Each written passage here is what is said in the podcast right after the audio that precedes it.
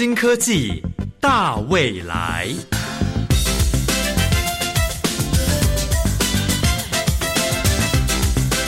科技的进步让你看得见未来，深入浅出的介绍让你听得懂科技。欢迎收听由谢若楠制作、吴宜佳主持的《新科技大未来》。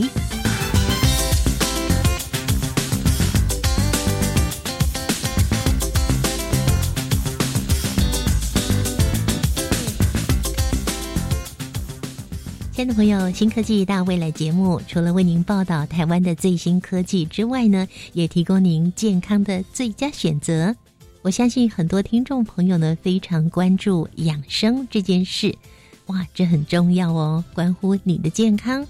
那近几年推广的所谓地中海饮食，鼓励大家少吃肉，多吃从土里长出来的蔬菜、水果，还有鱼。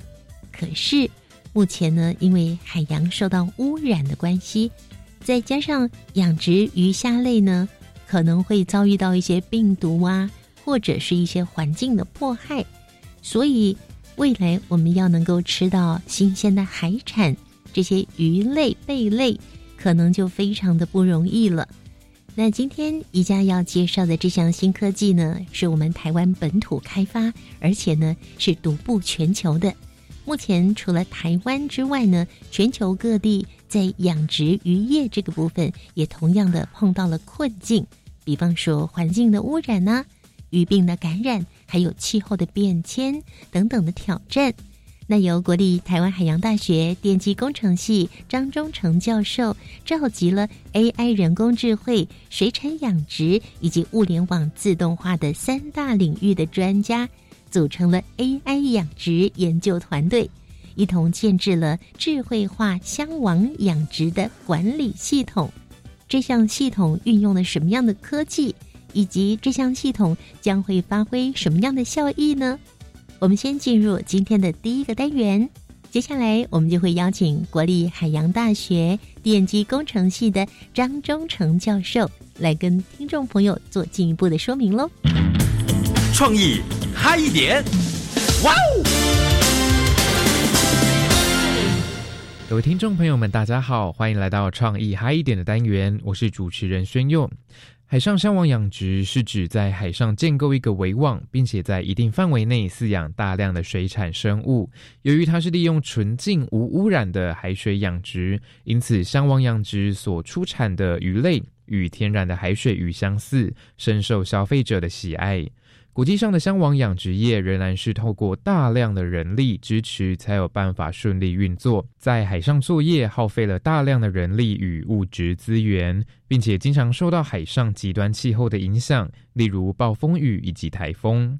鼓励台湾海洋大学团队共同研究出智慧化的养殖管理系统，成为台湾渔产业历史上重要的里程碑，同时也降低了养殖业者的管理成本。今天的创意嗨一点，邀请到国立海洋大学水产养殖系徐德华助理教授，透过电话连线来为我们做分享。你好，请为我们简介一下，目前有哪些国家有在使用箱网养殖的？那他们目前是使用什么样的技术呢？其实这么说好了，就是我们一般概念上的箱网养殖，应该都是在海边放在比如远洋或是什么，但实际上我们箱网养殖的主要概念就是把鱼养在网子里面嘛。那所以我们主要可以先分成是淡水箱网和海水的箱网。嗯，那如果是淡水箱网养殖，主要就集中在像中国大陆、中国啦、东南亚这些国家为主。但是我们一般比较有在探讨的，应该是在海水上的箱网养殖。那海水的箱网养殖的主要国家，那我们比较知名的，包括像挪威，就是北欧那个挪威嘛，那么就是养殖鲑鱼算最有名的。挪威跟智利这两个就占了全世界的大概一半以上。再来的话，亚洲这边就是中国跟日本为主。他们目前有使用什么样的特别的技术吗？那刚刚稍微提到，就是淡水的水产养殖，主要亚洲国家嘛。那因为一般的淡水水域，它的这个水深通常可能没有那么深，然后也比较没有风浪的问题，所以一般我们理理论上讲的箱网养殖，就说只是把鱼养在箱网里面，嗯那可以分成几种，比如一种最简单的叫固定式的，比如说早期就插个竹竹子。然后用网子把它牵起来。这种通常就用在淡水的水域，叫做淡水的箱网养殖为主的。那后来就进阶到，就是我们可能会用塑胶网框，或者是甚至更大型的用钢铁的这一种，就比较大型的箱网养殖。那它就比较可以用在海外。那所以刚刚讲到一些国外的，主要尤其是海水箱网养殖的国家，那它主要的技术，其实第一个当然就是因为我们希望。把鱼养在箱网里，就是希望它能够利用这个天然的海水，整个海域很扩大嘛，所以就不会受限于像陆地上面空间比较有限啊，水流交换会比较差。所以第一个技术当然是希望能够放在外海，那放在外海就需要抗风浪，所以在网框上面，它主要技术是现在有进了，比如说第一个叫 HDPE 的，就是高密度的那一种塑胶结构，那它就是可以组合成很大的。那强度又够，比较不容易变形，有一些弹性。那另外一种比较主要技术就是用钢铁做，就有点像甚至像海上的专油平台一样那种感觉，它可以做的非常大的结构。那当然，其实我们台湾也是有在制造这一些的。然后第二个的话，就是因为放在外海，毕竟还是有时候会有更大的风浪或是台风的问题，是，所以就要考量到一种就是。希望香网能够完全沉到水下面，因为在水上的话会有所谓海浪打的问题，那所以主要就是希望能够让它整个沉到水下。那可以沉在水下，大概又可以分两种概念，一种就是平常在水面上。只有风浪大的时候再沉下去。嗯，那第二个当然就是一直都沉在水下，这个难易度听起来就会有差。因为如果你的箱网非常的结构非常的大，然后又要永远给它沉在水下，那当然做什么事情，比如说喂饲料、收集渔获，然后各种就是管理上面难度一定会提高嘛。嗯，然后因为里面养的鱼多，我们投喂上面就需要做这些管理。所以，怎么把饲料送到水下，或者是能够游船精准的投喂，这些都是需要蛮多高科技来做应用。在你前面的时候呢，有提到说，哎，像香网养殖，它就会遇到像风浪，因为在海上的关系嘛。除了像是风浪这样的养殖上的困难跟阻碍以外，那香网养殖它会遇到像是一般我们在淡水里面。像在台湾就有很多像可能东石啊，就有很多鱼温，他们很长就会受到病毒的感染。那如果像是香王养殖，它是有可能遇到这样的感染的吗？诶，第一个简单先回答，就是说其实我们养任何生物或是水产养殖，当然最主要就是病害。因为如果养鱼鱼死掉了，那你等于饲料都白喂了，然后也会造成很多的问环境的问题。那一般我们会认为说，把鱼养在海上啊，或者是养在这种开放环境里面，水流交换也好，那鱼的密度在这个这个环境内相对来讲应该是比较低的。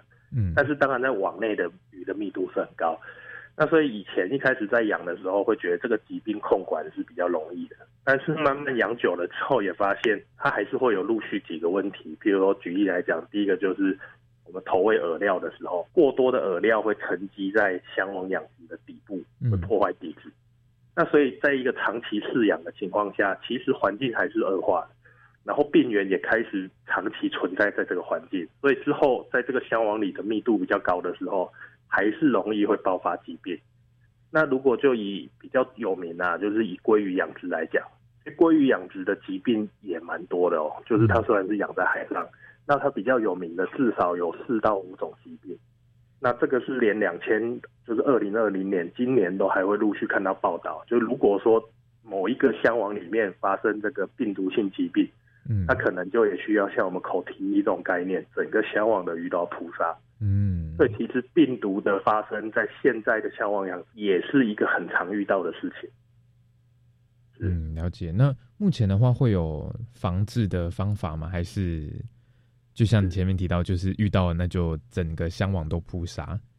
是。那当然，其实防治上我们也知道，如果生病了再去治疗它，其实是很花钱，那也很困难。那所以当然，一般来讲，我们像现在这个新冠肺炎这些疫情，那我们也比较一些概念，就是说早期的预防胜于治疗。嗯，那所以他当然第一个就是希望我这个海域，希望是相对就是不要爆发疾病的。那环境的控管就很重要啊，就是希望哎呀投喂饵料不要掺饵过多。那我们放进去的鱼也希望就是健康一点，先把环境弄得好一点。嗯，就像你说的，预防胜于治疗嘛。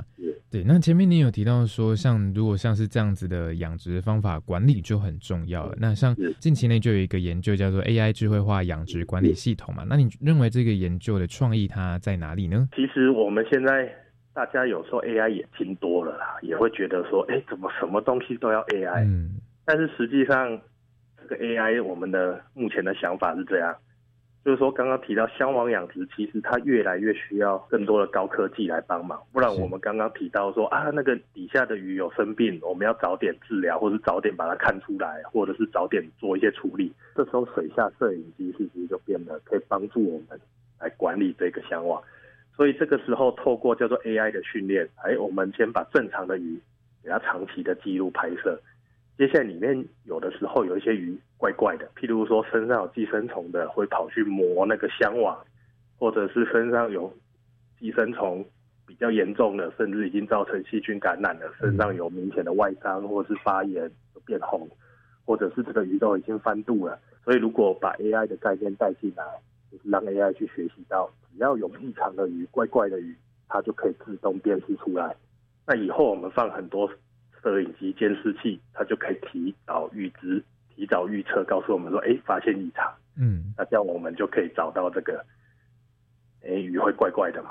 那如果不要讲那么困难，我们讲一些更简单的，比如水下的摄影机，至少鱼有没有在吃饲料，我们就看得到。嗯那鱼的体长、鱼的游泳速度都可以提过，透过这水下摄影机就可以来帮我们先做一些初步的调查，让我们也知道鱼的成长的情况啊、摄食的状况。诶，其实还有一些小的应用啦。举例来讲，譬如说，有的时候箱网嘛，也怕人家来，比如偷偷的来钓鱼，嗯或是有人潜水下去把你的网子割破，就是来偷鱼的。嗯嗯，那我们如果透过这摄影机，诶，它就一拍到，诶，这不是鱼，这有一个潜水夫。嗯或是有一个没有登记的渔船靠近，那这个也可以早期的，就是像防盗系统一样。嗯那再来，有的时候可能我的网子会破掉啊，如果网子破掉，这个形状一改变，它也可以早点帮我们侦测到，那我们就知道啊，这边网子破了，要下去修补。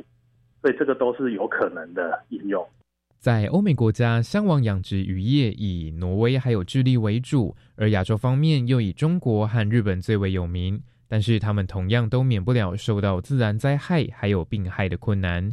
AI 智慧化养殖管理系统透过高科技，能够协助养殖业者更加全面的了解香网底下的世界。若遇到了突发状况，也能够更早发现，及早解决问题。那今天非常谢谢徐助教为我们分享这么多相关的知识，谢谢你。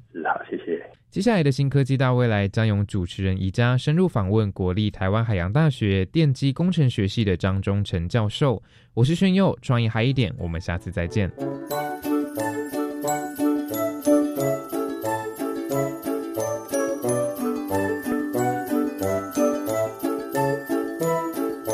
相信听众朋友非常的好奇，进行箱网养殖的时候呢，到底是要怎么养？还有怎么样运用 AI 人工智慧来进行香网养殖呢？这项技术是我们台湾独步全球的技术，也是我们台湾之光。接下来，我们邀请台湾海洋大学张忠成教授为我们进一步介绍这项技术。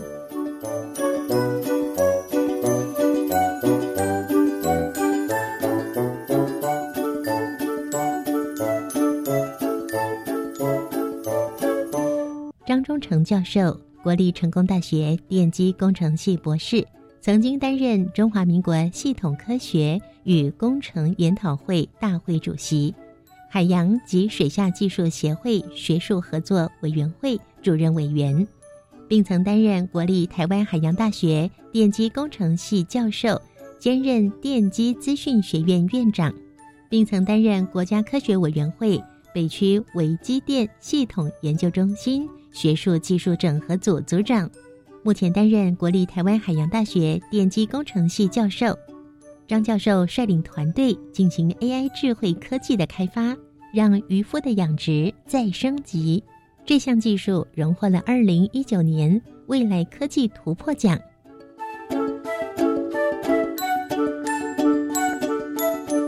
教授您好。哎，你好，张教授，您今天带来的这项荣获二零一九年未来科技突破奖的技术 AI 智慧化养殖管理系统渔夫养殖升级，为什么跟我们的生活是息息相关的呢？这个技术可以让我们的常吃的这种渔产海鲜啊啊会比较便宜。如果这个推广的好，我们可以很简单的用到很便宜的这种海鲜。等于是说，我们未来吃到海鲜是会更平价一点。对，应该是这样。台湾四面都是海呀，对可是我们吃海产还挺贵的耶。除非有些是很大量的便宜，但是很多都是很贵的。嗯哼如果这个技术推广好，我们可以让它价格会很亲民一点。比方说我知道的哈，青鱼它会比较便宜，哎，对，因为它有某一些季节它很大量，对不对？对还有一个秋刀鱼，一尾十块钱，就是很便宜嘛。那可是您刚刚讲说有些鱼会比较贵一点，嗯，比方说像海狸海狸鱼、那或石斑啊。石斑鱼，如果我们利用这个技术呢，大量推广，可以让它价钱会更便宜。嗯哼哼，哇，那真是太好了！听众朋友是不是非常的期待这样的一套系统？是不是已经完备了，已经很成功了呢？应该很快就会很成功了，马上就要成功了哎。我们部分的系统都可以用了。这样子一个可以帮助我们台湾的民众，甚至未来可以帮助其他国家的养鱼的相关业者，可以用这套技术在海里养鱼吗？对我们目前聚焦在外海哈，嗯的养鱼，因为外海养鱼是更难的嘛哈。嗯哼，那这技技术我们如果能够低成本化以后，也可以用到余温，哦，可以回到余温这边来用。所以目前我们台湾养鱼有余温养殖，那也有在近海养殖，哎，有。那也有外海也有。外海养哎殖。对，所以您这套系统目前是针对外海养殖。那所谓的外海有多远啊、离岸边有多远？这个当然一般我们当然希望远一点了哈，嗯。但是我目前在台湾这里大概外海相往大概一两公里，一两公里。呃这这么远。好好好啊，当，然这个没有绝对啦，嗯。但一般来讲是希望更远一点啊。嗯那它整个海水的品质也啊更更稳定哈、嗯哼哼所以很多国家也在想看能不能更远一点。嗯哼哎哼。但是我目前大概一两公里。这项 AI 智慧化的养殖系统在外海要养殖这些海鲜类，可以说是我们台湾渔业的新的里程碑。那么这个研究它是什么时候开始的呢？像这个香网养殖哈、在台湾其实也推了蛮久的时间了哈、然后有超过十年吗？超过了嘿。嗯但是当时有一个问题，就是都人工养殖嘛哈，然后台湾又常有台风。哦对就而且最近气候变化又越越来越大。当时在养的时候，很多业者就发现，哎，台风一过，它整个香网就就都没有了，就毁了，被吹走了吗？哎所以所以蛮多例子的哈。那所以后来很多人就不敢养。那另外在外养的话，整个门槛比较高，要经验，一定要很有经验，嗯然后要养对才会赚钱，不然就就嗯，血本无归。对对。那 所以刚开始是也蛮多人在养，后来就慢慢也很就退出了。嗯哼，后来能存下来的几家哈，都是很有经验的，啊，他就能生存。那事实上我们有评估过，假设他能好好养，其实很赚钱的，嗯但是要把这个不利因素，像台风啊这些把它排除掉。那我们这一套系统就是说是自动化、智慧化啊，我们可以甚至自动沉降，嗯就可以避开这些问题嗯哼，啊。激烈气候的时候，我们可以把它避开，那这样移民就可以减少这个这个损损失。害对对，另外，因为我们是智慧化哈，我们是 AI 嘛，我们现在强化这 AI 物联网这个技术呢，不太有经验的移民养起来，跟跟有经验的移民是一样的。真的，哎，这样移民才愿意养啊，嗯因为他没经验，一定会花好几年去学习嘛。嗯啊，，这时候可能都亏本的。对，那如果说他马上去做的时候，马上就可以赚钱了，那嗯大家就愿意做了，那香网就可以推广，嗯哼哼哼，这是我们那个主要目目标。是，所以过去曾经养过香网，但是呢，哎，赔本的或者是失败的这些朋友们，还是有机会重新再来的。有啊，这个有机会，甚至有些没有经验的，只要有基本的养鱼这种技术啊就可以了。所以那个在外海的香网养殖，可是这些鱼苗啊、嗯虾苗啊，那从哪里来呢？这些鱼苗、虾苗，这个还是在一般都在那个在路上啊，但或者近海的时候去去养，养完再放到那个外海去。哦吼吼吼，所以疫苗这个也是另外一个技术，也蛮重要的。嗯嗯啊，但是疫苗完你就要养嘛，嗯哼。一定要一个更好的、更大的环境。嗯哼，是，所以您研究这项 AI 智慧化的养殖，是看到了过去十多年了这么多在香港养殖的业者，他们很多的失败经验，嗯那甚至就退出了，对对不对？对那呃我们去找到像你们这项，你们去找到了怎么样去克服，所以也就研发了这项系统。对，没错。嗯，那就要跟我们介绍一下这项系统喽。这项研究呢，召集了 AI 人工智慧、还有水产养殖以及物联网自动化这三大领域的专家哦。先跟我们说一下，这三大领域的专家又是怎么凑在一起的？一般应用哈都是跨领域的比较多哈，嗯那刚好这个也是，所以就是香网养殖这种管理系统是一个跨领域的东西哈。我们一定要水产养殖技术背景老师哈，或是人员进来啊。那再来我们要自动化啊，嗯那自动化里面现在一般来讲就加上物联网，它让它这自动化更完整啊。目前我们再加一个人工智慧就更好了，因为人工智慧加进来可以让自动化进阶变智慧化，甚至是高阶的智慧化。那这时候我们在养殖啦、调控方面就很精准，嗯哼，所以这时候就可以使那个整个系统呢，在应用的时候非常有效率。这是我们这一项技术的一个重点了哈。是我们这几个整合以后哈，那整个这个管理系统的效益就会非常明显的显现出来、啊。对，刚刚有讲过，移民如果不太有经验的，哎，用这个系统，他也可以养得很好嗯哼，啊。那整个不止这样，他在养的时候，因为这套系统会学习，所以整个鱼养鱼的效率会非常好，它会越来越提升。也会一直提升。哎嗯嗯那那另外，比如说换肉率了哈，就是我们多少饲料产生多少鱼啊，越肥越好。哎，啊，这个都会提升嗯，啊，所以整个成本会降低，我们消费者买鱼的时候，价格就不会那么高。这个也是目标了。嗯，希望这个鱼货呢，希望不要啊太贵，因为有些很贵了。是 真的，有时候到菜市场去，一条鱼呀、比你的巴掌大一些，就两百、三百、四百起跳，哎，嗯嗯嗯，好，我们希望以后可以吃到我们自己养的鱼，又新鲜、美味又廉价。对，那希望是这样。谢谢你们的贡献哈。那我们要介绍一下这个 AI 养殖研究团队，结合了跨领域的专业技术共同组成的。这里面包括 AI 人工智慧领域的有王荣华教授、郑习奇教授、张新俊教授，还有谢义征教授。那我们最近又增加了几个教授，嗯，哎介绍一下。李东林教授就我们系的，那我们还有正大的一个老师彭彦聪教授。嗯，跨领域跨校哦。啊，最近我们有一个新老师郑怡山教授，他也有兴趣。刚刚是 AI 人工智慧领域的教授们，那另外呢，水产养殖领域的包括有黄怡训教授、刘勤华教授、黄振廷教授，还有徐德华教授。对对对，那在物联网自动化的领域这个部分呢，就是您喽，张周成教授，还有庄继高教授、林振洲教授、吴正郎教授以及吴宗达教授。哇，我发现将近二十位教授投入了怎么样养出更健康、更美味、更廉价的鱼耶。因为你们都很爱吃鱼嘛，应该都是笑的。其实鱼是非常棒的蛋白质来源。嗯嗯，好，那刚刚帮我们介绍的这项技术，也帮我们介绍的这项技术投入了这么多我们国内不同领域的 AI 人工智慧领域的水产养殖以及物联网自动化三大领域的专家学者。下一个阶段就要来为我们介绍，像这套系统它包括了有哪些呢？那这些分别它们的功能又是什么？让我们听众知道一下，要在外海养出这样子的美味、健康又廉价的鱼，到底要有哪些设备呢？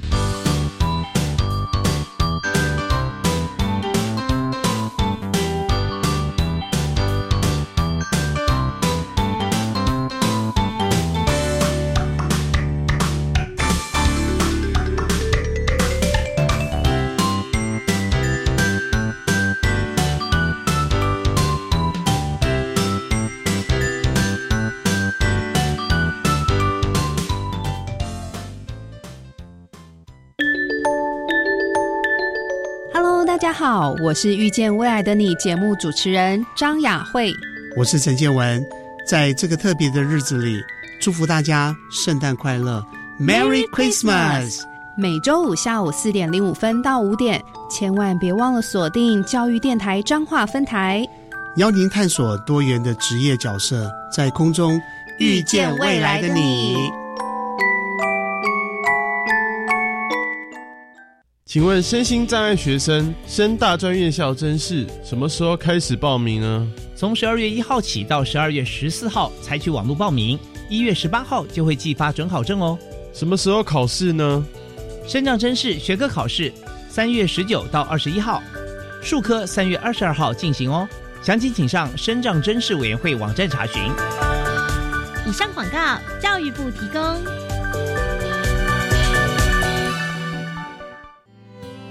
人有旦夕祸福，月有阴晴圆缺。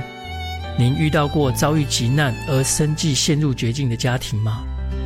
与喜乐的人要同乐，与哀哭的人要同哭。我是导演魏德胜，请支持一九一九爱走动急难家庭救助计划，与基督教救助协会一起陪他们走过人生最艰难的一段路。一九一九要就要救。加外加外，阿玛波拉，扎根格玛西卡斯达斯，的加古拉布古列列。大家好，我是来自台东的胡代明，这里是教育电台。那罗哇那咿呀那呀哦哎呀，那是你呀鲁玛的呀恩哦，朋友们就爱教育电台。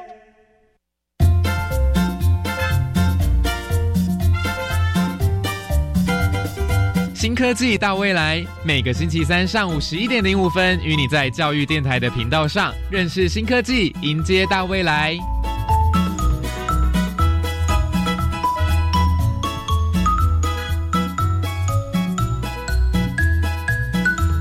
亲爱的朋友，你现在正在收听的是由谢若楠制作、吴怡佳主持的《新科技大未来》节目。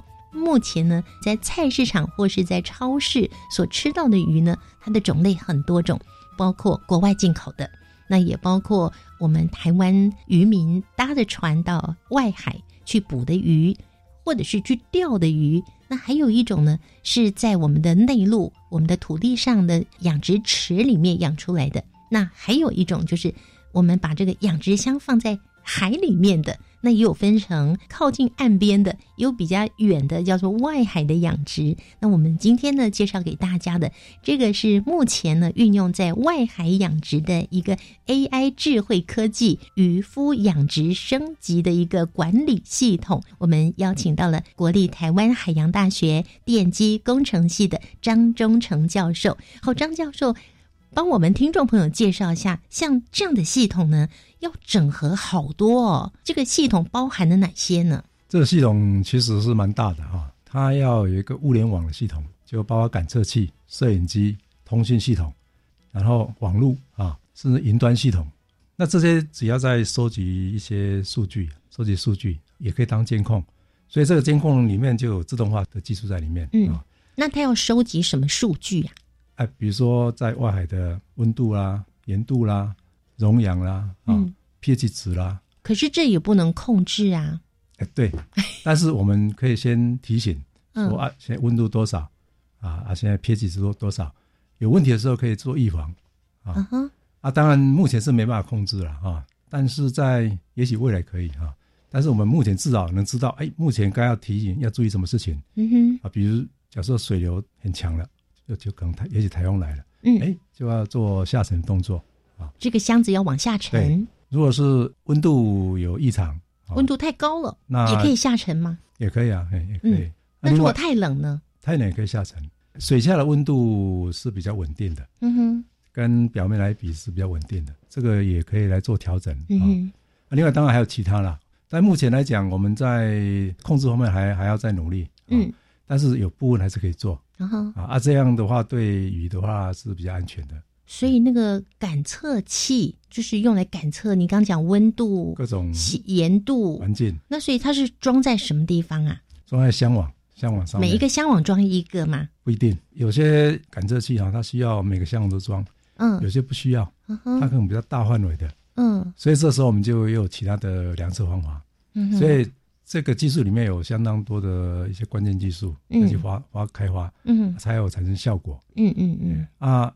除了这个，当然还有摄影机啦，摄影机也是很重要。嗯。我们嗯要，看鱼的状态，所以装在箱子下面，哎，对，养殖箱的下面，上面也上面也也装，嗯，就水下也可以监控，水水上也可以，它是固定在那边，哎，固定可以。我们也有啊，就是移动式的，哦，也有移动式，像旋力机、空拍机啊，嗯。水下载具嗯哼。这是移动式的，嗯哼，也有空拍机，也有空拍机。嗯哼哼，所以这些它侦测到之后呢，它就会把一些数值、一些数目字对。的就送出去了。对，会利用通讯系统传到岸边的基地。嗯哼哼哼，那基地我们经过网络就可以传到我们的云端系统。嗯。比如说我们现在我们海大，我们就设一个海洋云。啊，我们现在有一个海洋云端系统，就存那边。嗯，那我们所有的资料，这个可以在那边做储存或分类啦，或做演算，嗯哼因为我们做 AI 演算嘛，嗯那就在那边做处理。是，所以这套也会运用到 AI 人工智慧的部分。我们等一下还会再跟听众朋友做说明。除了刚刚讲那些设备以外，嗯，还有好多设备哦。我手边资料上面还有智慧化的投耳系统啊，对，这个也是一个设备，嗯哼，而且很重要，因为养鱼饵料要给它吃，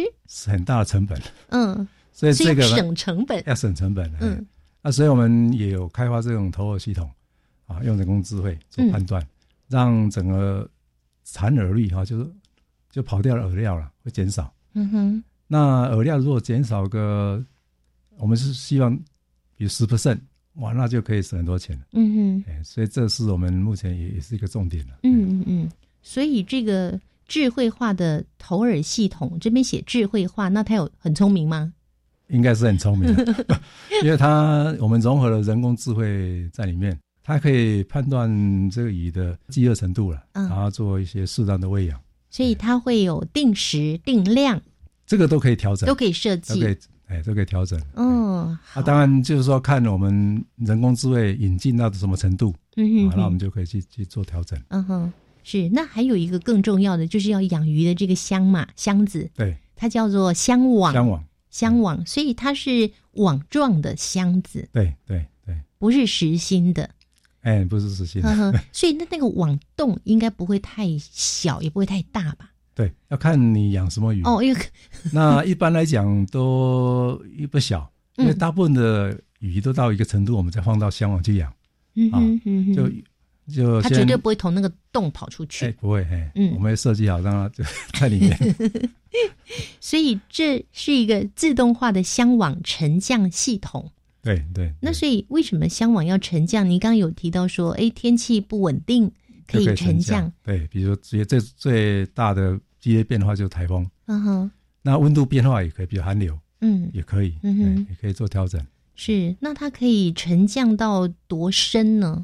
这也可以调整。嗯那我们目前其实大概十五公尺就很好了。十五公那尺。其实事实上我们在自动化方面，我们未来的哈，嗯还可以调整到我们需要的这种深度。哇，那除了这些，还有什么系统没有介绍到呢？我们其实还有做鱼的身长、体重自动化量测，嗯哼，就鱼游过去，它就知道它几公分、多重吗？哎对对对，为什么会这么厉害呢？这个也有人人工智慧的技术，啊嗯当然还有立立体视觉了哈。嗯哼，那这便是好处就是说，因为我们平常我们在要知道鱼的状态都是用用看大概，那就要量。嗯，那在量的时候就很麻烦，而且对鱼会有损害，所以我们就发展这套系统，让你经过的时候，我们就可以哎知道它的身上体重。嗯哼，那这样业者就比较方便说，哎，目前成长状态是怎样？嗯那我该哪时候该就可以卖了啊？嗯哪时候要做什么事情就可以做判断。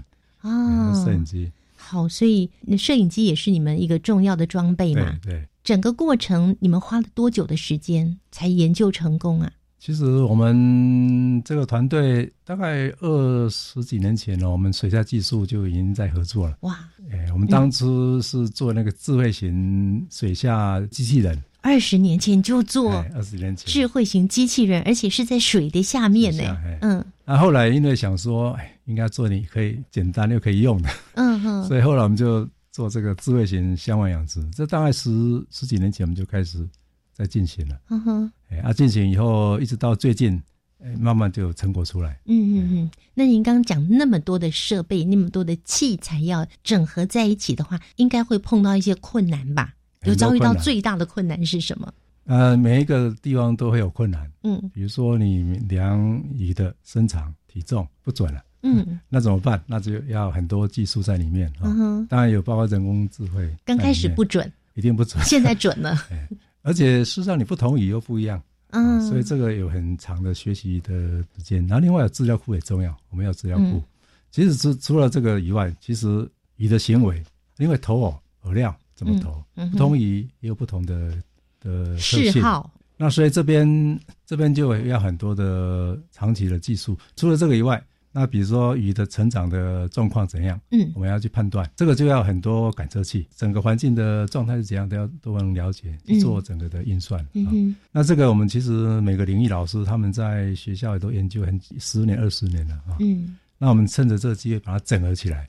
嗯啊，那我们整合时间真正好好整合时间大概是这大概四五年了。嗯哼，尤其这三年是啊，但是其实每个领域大家都研究很久了。嗯哼，那这几年我们好好就整合在一起，很快就有成果了。那整合在一起是有什么样的契机吗？啊，因为刚好我们目前在做，因为十几年前我开始做嘛，哈。那当然每个老师有他的领域都在进行。那我我是投资到这个香网养养殖这里啊。那大概五六年前，刚好渔业署哈，他们有请我们水产系的。啊，那个黄主任哈，啊，啊在推香网，那那我也在帮忙。那我们那时候以还是以自动化为主啊，当然也是说智慧化了，不过是以自动化为主。那我们也推的有进展。那刚好三年前科技部有这个人工智慧的计划。那投了很多经费下来，嗯，那我们想说，哎，其实这个我们再强化一下，就是人工智慧的养科技部的需求了，对对，所以我们那时候就整合了几个老师哈，再强化几个老师，我们就推这个计划，嗯嗯，啊，运气也不错了哈，学校很支持，我们学校很支持我们，嗯，那这个计划过了，所以我们这三年因为有经费哈，又原来其实就有技术，所以很快就呈现成果出来，哇。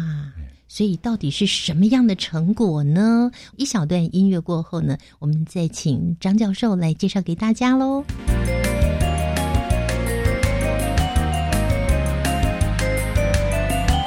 亲爱的朋友，你现在正在收听的是教育广播电台《新科技大未来》节目。我们今天为大家带来的这个是目前运用在。外海箱网养殖 AI 智慧化的养殖管理系统，又可以称为 AI 智慧科技渔夫养殖升级。邀请到的是国立台湾海洋大学电机工程系的张忠成教授。这一套技术啊，特别是结合了 AI 人工智慧还有物联网。对，那在 AI 人工智慧这个部分呢，你们是怎么样让 AI 来学习的呢？呃，这一部分我们用了 AI 的技术哈，在做比如机器学习啦、深度学习哈，来产生一些效果。那当然最重要要有数据了，哎，数据才能做演算哈。那刚好这一部分就我们配合物联网来收集这个很大量的数据，那再利用 AI 的这种技术来做一些演算，就可以得到不错成果。比如说刚才有提过，就是我们要测鱼的身长、体重，我们光看一个影像其实很难判断出来，因为他也不知道他的眼镜。所以这时候就有一些演算在里面啊，一些 CNN 啊，这这些技术啊，这些演算在里面。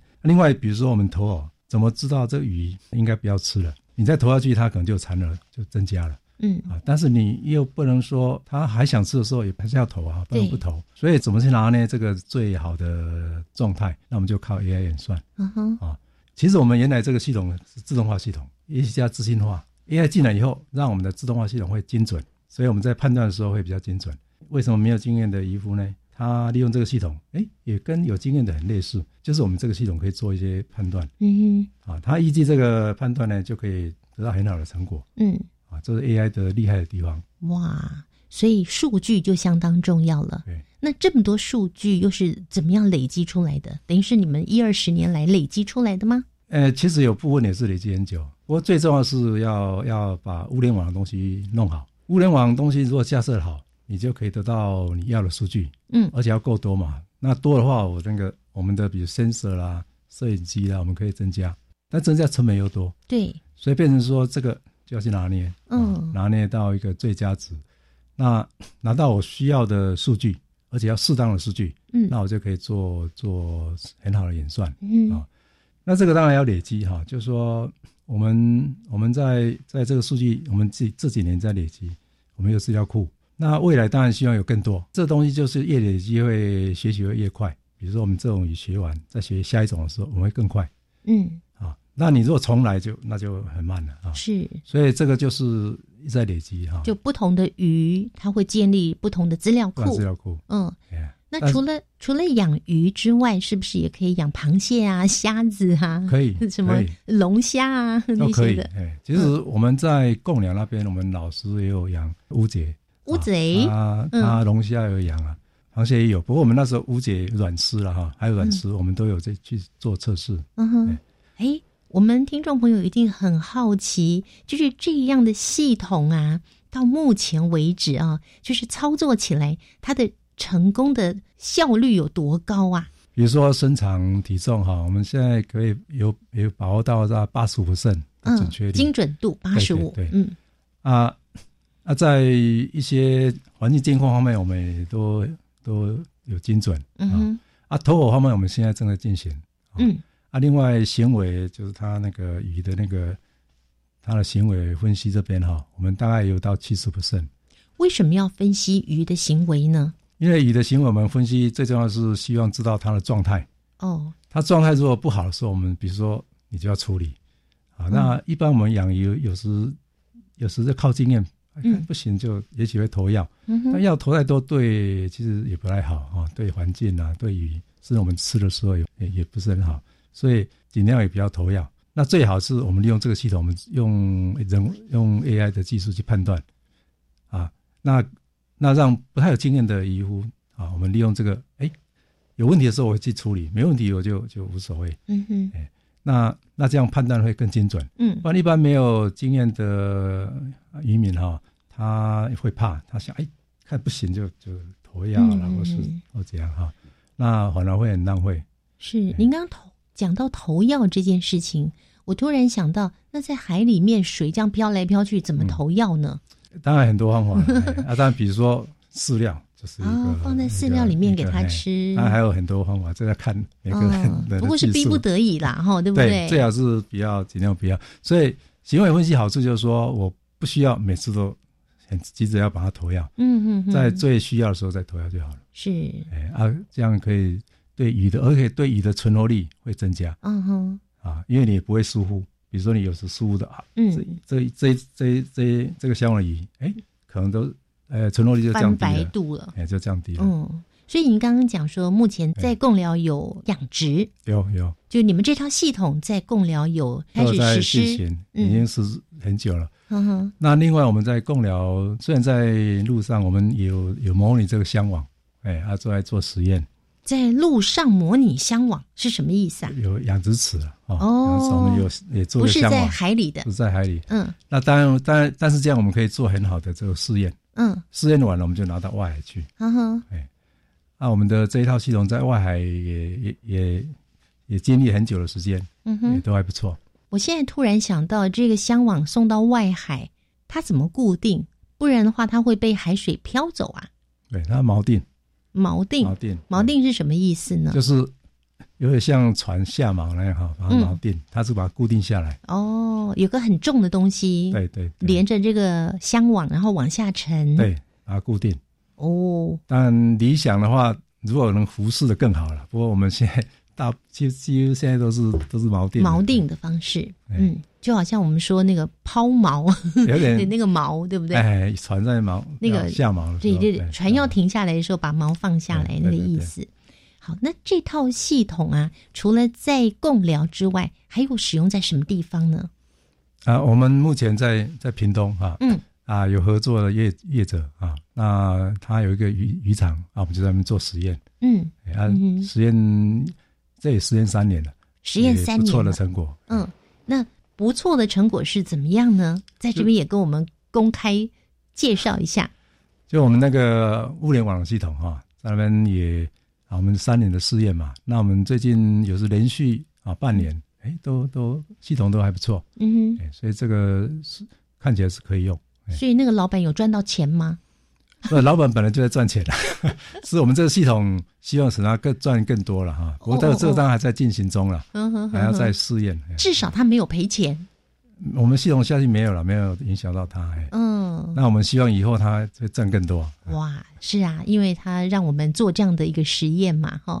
我就非常好奇的，这些系统听起来好像都很昂贵，所以这整个系统这样子加起来。好像能够接受的养殖业者并不多耶。哎，对，就说如果我们像以前这样都进从外面买啊，比如说挪威哈去买，那都很贵。嗯，而且不同地方它这种环境不一样，所以也不一定很好用啊。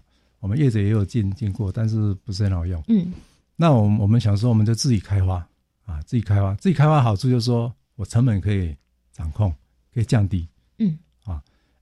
比如说，我这几个例子哈，比如说我们我们那个科学的一个呃，像浮标啊，我们我们学校有有有时候买一些嘛来做测试，哎，买一个浮标可能要五百万啊。浮标五百万，浮标要干嘛用啊？不语就是做测试，要测海海象测试的，嗯。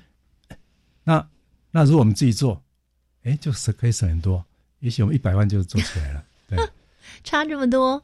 对，可以差很多。嗯啊，所以这一点就是说，我们希望有自己的这种制作的技术，让成本降低，这样才能推广。不然这么贵，最后很难推广。渔民他们也是跟我们说，哎，成本一定要低。对呀，对呀，成本要低，他们接受度才会高。对，所以我们最近很努力做，还不错。我们有把成本降了相当低，甚至我们后来想一想，哎。成本不高，嗯，顺便可以回回到那路上用余温也可以吃，可以用，可以运用在余温上面。呃，对对对，嗯，所以降的多低呀？我们现在还在调了哈，我看可能不止一半了，不止一半呢，真是大好消息耶！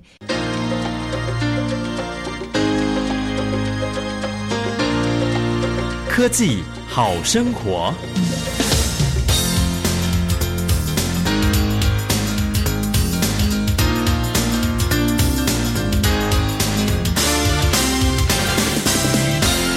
这样的一个 AI 智慧养殖管理系统啊，未来提供给渔民，不仅仅是我们国内的渔民，也许可以提供给国外的渔民呢，让在外海养殖，甚至在我们本岛的养殖池里面来养殖，不管是对国内或是对国际来说，整体的环境啊，我们这套系统是不是有机会推广到国外去？实际上，我们现在在推的时候哈，国外也有兴趣，现在跟日本冲绳那边哈也有业者也希望跟我们合作。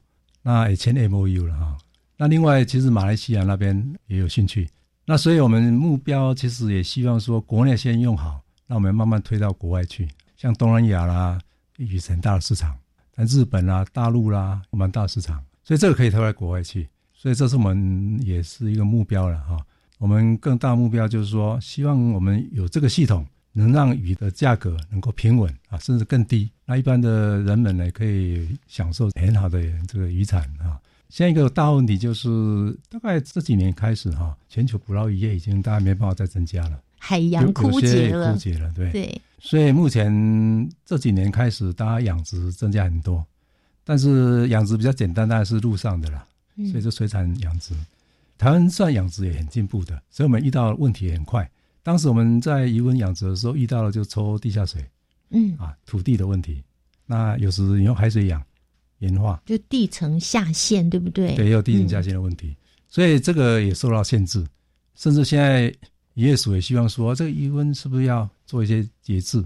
那你要节制的话，一定要有个替代的方案，那就是香网。那这边当然大家还在努力了啊，香网有它的高门槛，但以这个技术来推的时候，可以让门槛降低。那就可以推广。那推广成的话，现在捕捞也饱和了。那陆上水产养殖呢，虽然还在成长，但我记我跟我看一下 FAO 那个资料哈，他们的成长率已经在降低了。但是我们世界人口还在增加。那我们现在一般人对于啊迫切需求，对需求，而且它是比较健康的一个蛋白质的来源，所以变成说以这个需求在增加，但是来源已经。有点限制了。嗯，所以未来一定要朝海洋向往养殖来走。如果有这个技术，哎，这个推动就会很容易。如果我们不这样做的话，以后大家吃鱼就会会很贵，因为受限制，需求增加，但是量没办法增加那么快。所以我们这个技术如果推下去，至少我们让我们的鱼的供应哈会持续的很好，低成本，大家就可以享受很好的鱼鱼产。我们在推绿能，对不对？对，我们大量的利用太阳能，嗯，利用风能，利用水力。那现在呢？哎，广阔无垠的大海也是我们养海产的一个很棒的温床，因为它本来就应该在这里呀、哎，对，这是一个不错的一个场域。嗯，所以有这样的技术，等于是未来的我们的水产品也可以得到品质保证。对，因为既然在香港里面，我们可以调整，嗯。比如说未来假设我们做渔产履历哈、相对容易，它跟渔温一样都是固定在一个地方，嗯。而且它的整个比如水质什么就比较好控制嗯哼，啊。那所以在这方面来讲，在控制上，在品质保证上就会相当好，嗯。而且它还比较稳定啊，不像鱼捞它还有很多变数，嗯哼，而且鱼捞部分哈、其实它耗费能源也蛮大的啊，渔船要出去捕捞哈、嗯那如果我们用用这个箱网养殖，就相对能源损耗是减少的。嗯。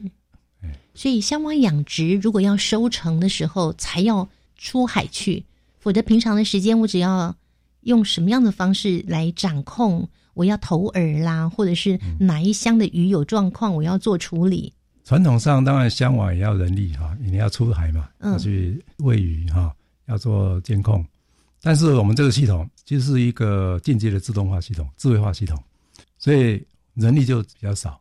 渔民呢，其实只要用手机、平板就可以自己做啊一些操控，当然你还是要去巡逻一下了，这个整个工作量就减少很多。不用天天去，也不用一天去三次。而且假设以后香网很多啊，一百个，那你要很多人力，但是你用这个系统，人力就不需要那么多。嗯。啊。所以在用这个系统好处也可以节省节省人力嗯哼。啊，又又又比较精准，嗯。那让没有经验的渔夫渔民呢，哎也可以做得不错，啊，整个成本养殖成本可以降低。哇，今天我们新科技大未来节目介绍的这一项 AI 智慧化的养殖管理系统哦，真的让渔夫的养殖大大的升级，也让我们吃的海产也跟着升级，但是价格是往下降的哦。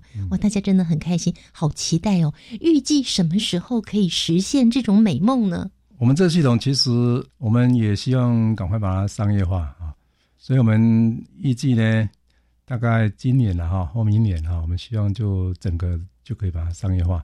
嗯所以我们目前也在找一些业者，希望有更进一步的合作。嗯，真的是要恭喜大家，因为如果这个技术成功成熟了，它也可以把这个技术移转到其他的需要的场所。哎，可以。对，那让大家一起来养健康的鱼，我们一起来吃廉价又美味的海产。哎，对对对，希望可以这样。好，今天呢，非常谢谢国立台湾海洋大学电机工程系的张忠诚张教授为我们带来这个哇，好期待哦！这个 AI 智慧化养殖管理系统，谢谢张教授。好，谢谢。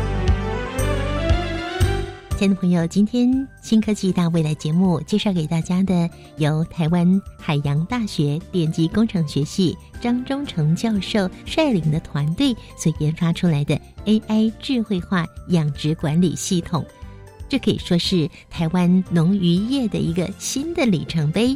相信您跟我一样，非常的期待哦。最后，我们来听听下个星期要上场的新科技。镭射大气质谱仪是用探针取样，在高能的镭射照射之下，再用高电场的环境底下产生分析物的离子，最后再用啊质谱仪来检测。游离的流程是在啊大气底下，所以这非常的方便，也非常的快速。一个化学分析基本上大概十五秒内就可以完成了。灵敏度也非常的高啊！有这些特性之后呢，我们就可以把这整套仪器应用在食安、反毒、反恐，或是急诊毒物学及医药学，像是精准医疗等等。下个星期我们要介绍的是国立中山大学所研发的快速鉴定毒药物的镭射大气质谱仪。我们下周三上午的十一点零五分，教育电台新科技大未来再会了，拜拜。